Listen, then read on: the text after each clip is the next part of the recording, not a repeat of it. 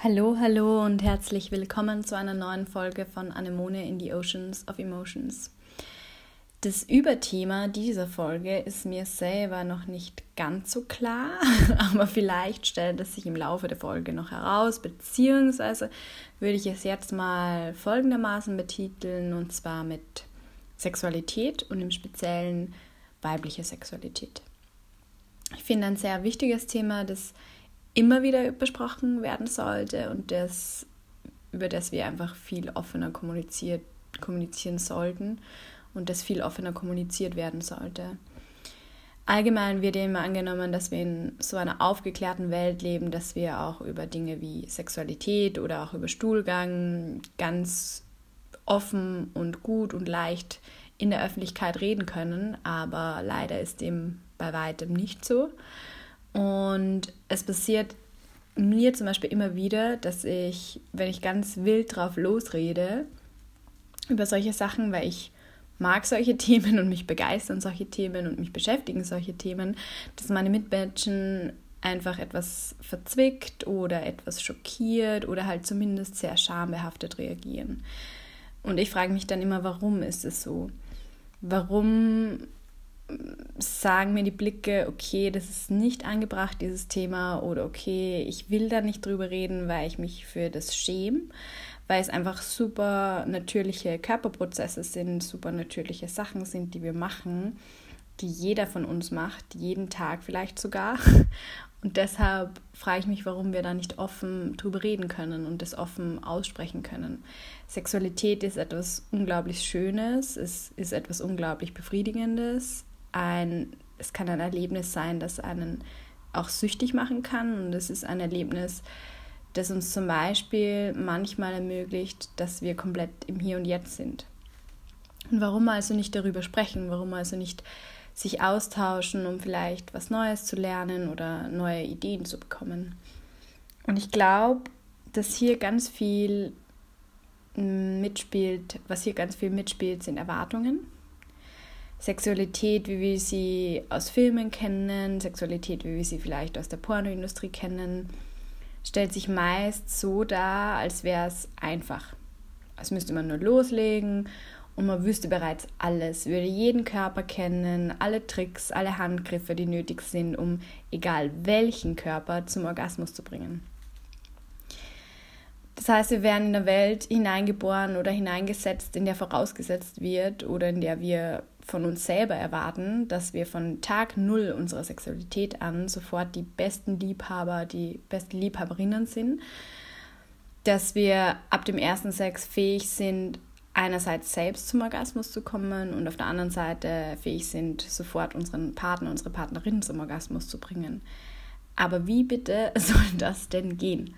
Ein Mensch lernt durch Erfahrungen und zum anderen ist auch jeder Körper anders. Jeder Penis funktioniert anders, jede Vagina ist unterschiedlich und reagiert zum Beispiel auf denselben Reiz komplett unterschiedlich. Und das heißt, zuallererst sollten wir uns mal klar machen, dass Sexualität und ein erfülltes Sexleben nur durch Entdecken und Kommunikation sich entwickeln kann. Und ich finde, entwickeln ist ein sehr schönes Wort, weil es einfach nicht von vornherein da ist, sondern es ist ein Prozess und es wandelt sich, es verändert sich und es entwickelt sich. Natürlich werden mir jetzt vielleicht einige erwidern, okay, aber es gab bei mir schon Sexualpartner, die wussten genau, wie sie mich berühren mussten und ich hatte auch bei denen sofort einen Orgasmus und das war sofort so. Und ganz klar, sowas gibt es und sowas ist auch voll schön, aber ich denke, dass es da entweder so war oder ist, dass dieser Sexualpartner sehr sensibel ist oder sehr empathisch ist und dadurch auf sein Gegenüber ganz klar reagiert hat, auf den eingegangen ist oder vielleicht war es auch einfach nur Glück. Oder vielleicht habt ihr auch indirekt über eure Gestik und über eure Mimik kommuniziert und da, wenn dann dieser Sexualpartner sehr einfühlsam ist, sehr empathisch ist, dann wird er auch dementsprechend darauf reagiert haben. Ähm, grundsätzlich ist die Sexualität etwas, das sich ständig entwickelt und das wir umso mehr entdecken und erleben können, je mehr wir uns selbst kennen und vor allem auch lieben lernen.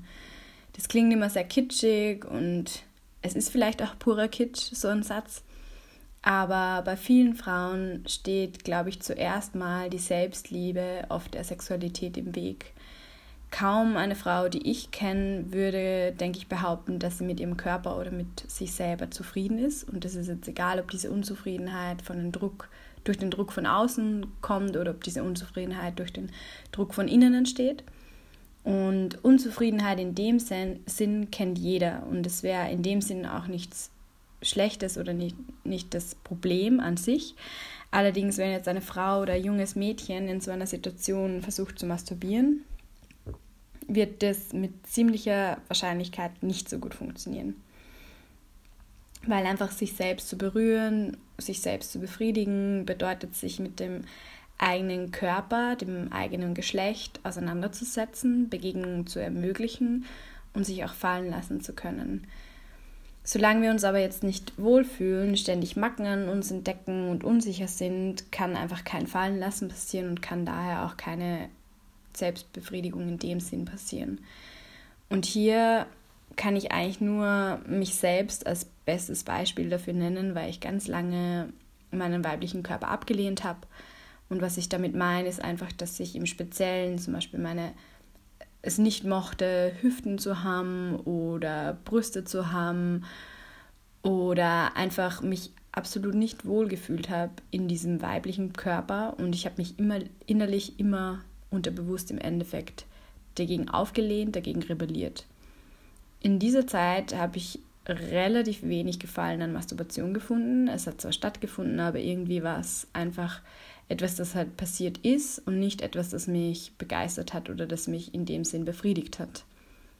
Und genauso habe ich es auch in der Sexualität mit Partnern empfunden. Ich habe in dieser Zeit nämlich einfach keinen Orgasmus gehabt und dachte daher auch ganz lange Zeit, dass ich zu den Frauen zählen würde, die einfach keinen Orgasmus erleben können.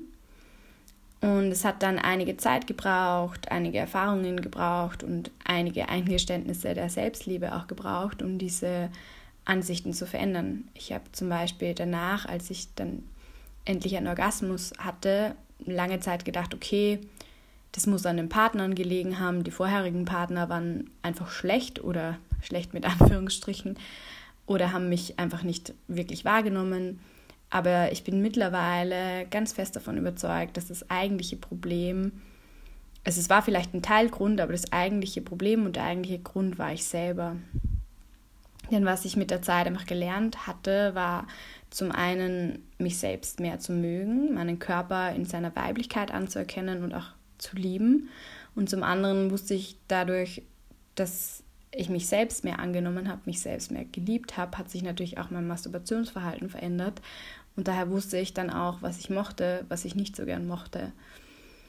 Und was auch ein wichtiger Teil von dem Ganzen war, war bestimmt, dass ich angefangen habe zu kommunizieren, zu sagen oder zu zeigen, was ich nicht angenehm empfunden habe oder etwas anderes, was ich gerne mochte oder generell einfach meine Bedürfnisse zu äußern.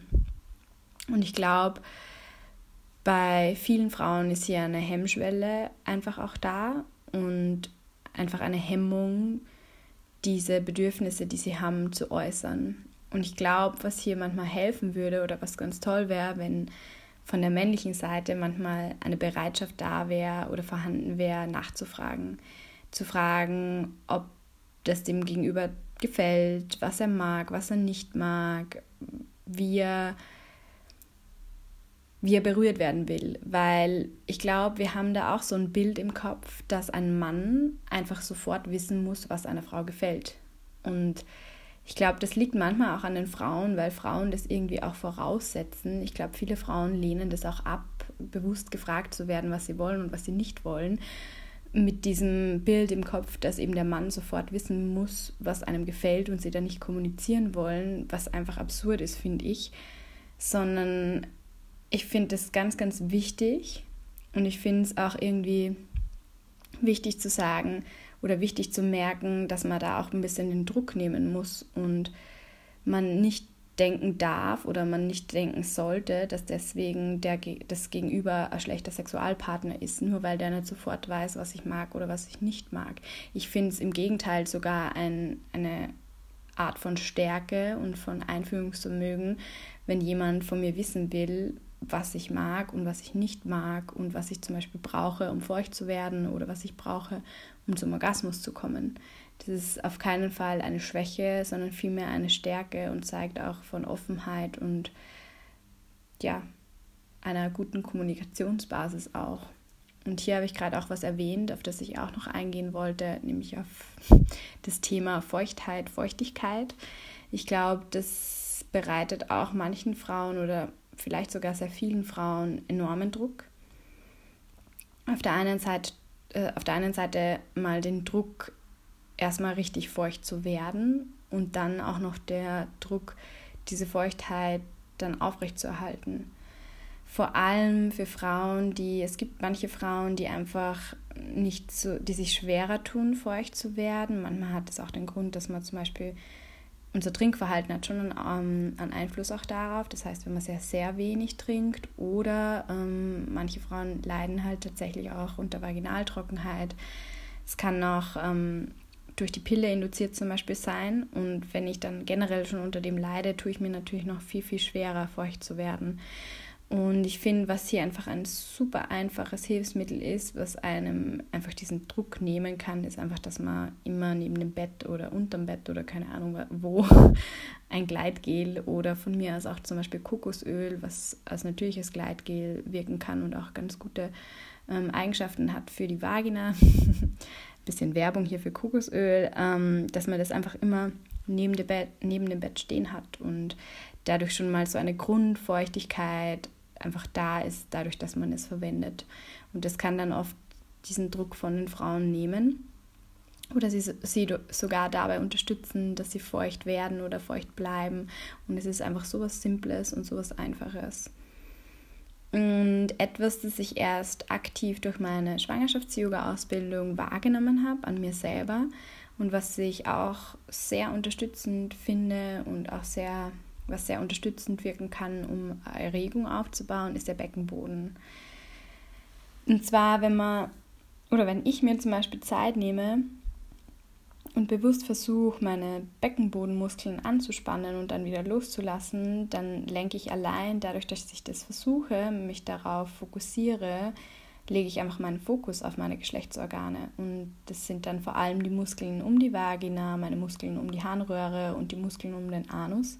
Und genau diese Muskeln, wenn sie gut trainiert sind und wenn, wenn ich sie gut im Fokus habe, ermöglichen es mir oder können es mir dann ermöglichen, einen besseren Orgasmus oder einen intensiveren Orgasmus vielleicht wahrzunehmen. Und deswegen glaube ich, ist es auch einfach so oder empfindet man es dann einfach so, wenn man das eben aktiv wahrnimmt und sich darauf fokussiert, auf diese Muskulatur, dass es auch sehr, sehr erregend auf einen wirken kann. Und da komme ich jetzt auch noch zu einem weiteren Thema und zwar der Masturbation. Und ich habe schon mal ein bisschen darüber gesprochen, aber ich will es hier nochmal erwähnen und ich habe da auch immer wieder gesagt, dass es eben sehr wichtig ist, sich mit seinem eigenen Körper auseinanderzusetzen und Gerade wenn es um Selbstbefriedigung geht, tut sich nicht jede oder jeder gleich von Anfang an super leicht. Und ich denke vor allem bei Frauen ist es manchmal so, dass es sich gerade am Anfang, wenn sie zum Beispiel beginnen mit der Masturbation, sehr, sehr schwer tun. Und die Basis sollte zuerst mal sein, dass man sich mit seinem eigenen Geschlecht auseinandersetzt es sich vielleicht auch mal erst auch wirklich ansieht. Und damit meine ich jetzt nicht nur kurz hinzusehen, sondern tatsächlich sich einen Spiegel zu nehmen, den zum Beispiel auf dem Boden zu platzieren und sich alles, was da unten ist, was da unten zu entdecken gibt, einfach mal ansieht. Und für viele klingt das vielleicht eh selbstverständlich, für andere klingt es vielleicht oder sehr wahrscheinlich sehr befremdlich und vielleicht sogar unvorstellbar.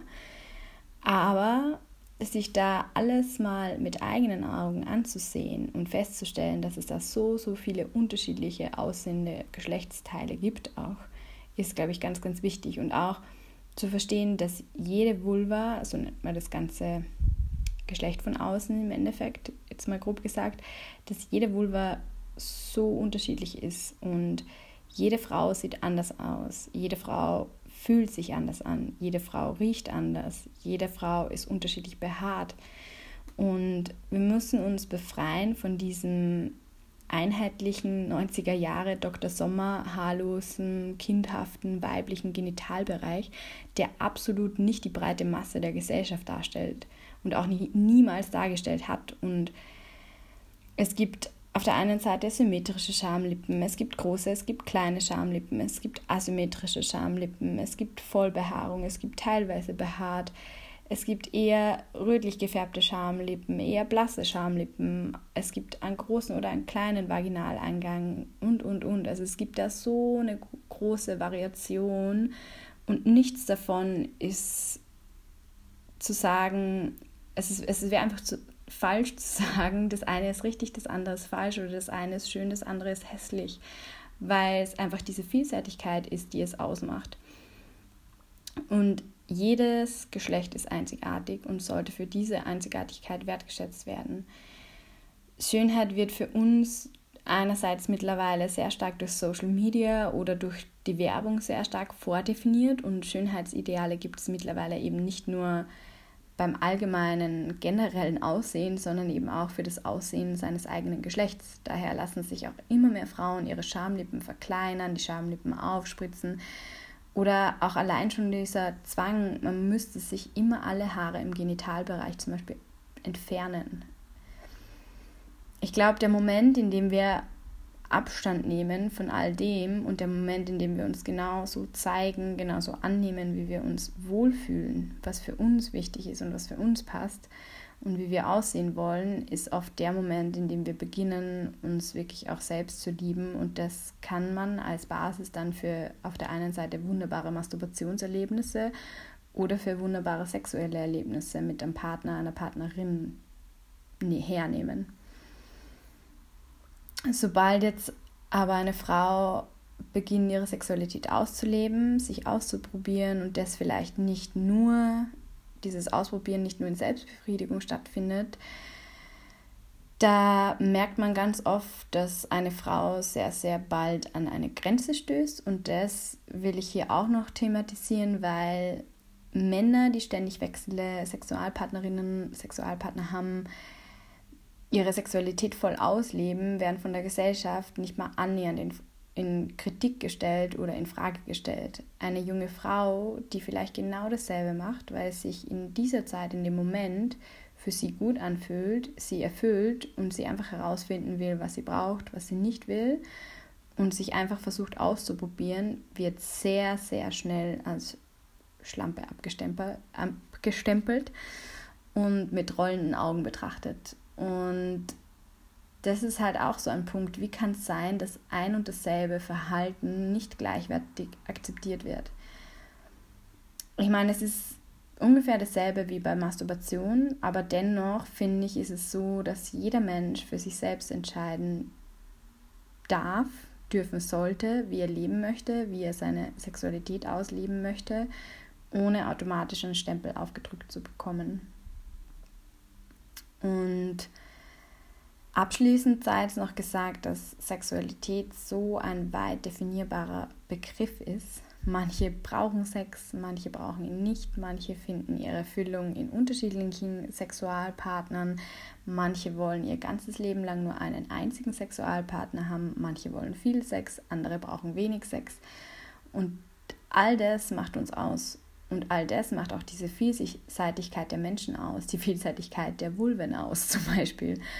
Und daher sollten wir uns nicht festfahren auf vorgeschriebene Regeln und Normen, sondern was wir viel mehr machen sollten, ist ausprobieren, entdecken und andere vor allem für das akzeptieren und wertschätzen, dass sie uns entgegenbringen.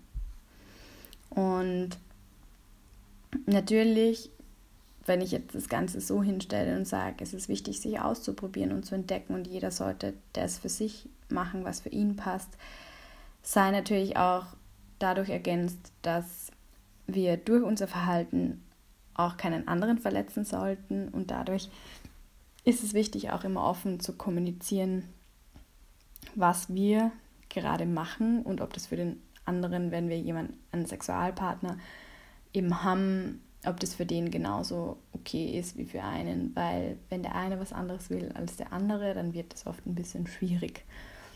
Aber das ist wieder ein anderes Thema. Aber auf jeden Fall das machen, was einem für einen gut, was einem gut tut und was man, was man selber braucht, unter Berücksichtigung so wenig wie möglich andere damit zu verletzen.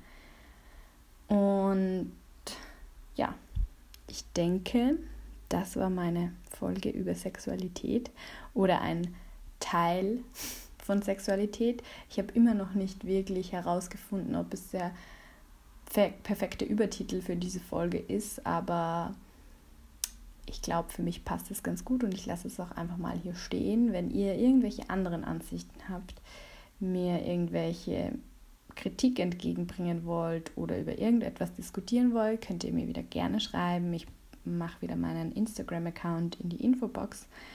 Und falls ihr mal irgendein anderes Thema oder ein, falls euch ein Thema im Speziellen interessiert, könnt ihr mir das auch immer gerne schreiben und ich versuche es dann vielleicht in der nächsten Folge zu behandeln. Auf jeden Fall wünsche ich euch noch eine gute Woche und wir hören uns bald. Anemone sagt Ciao.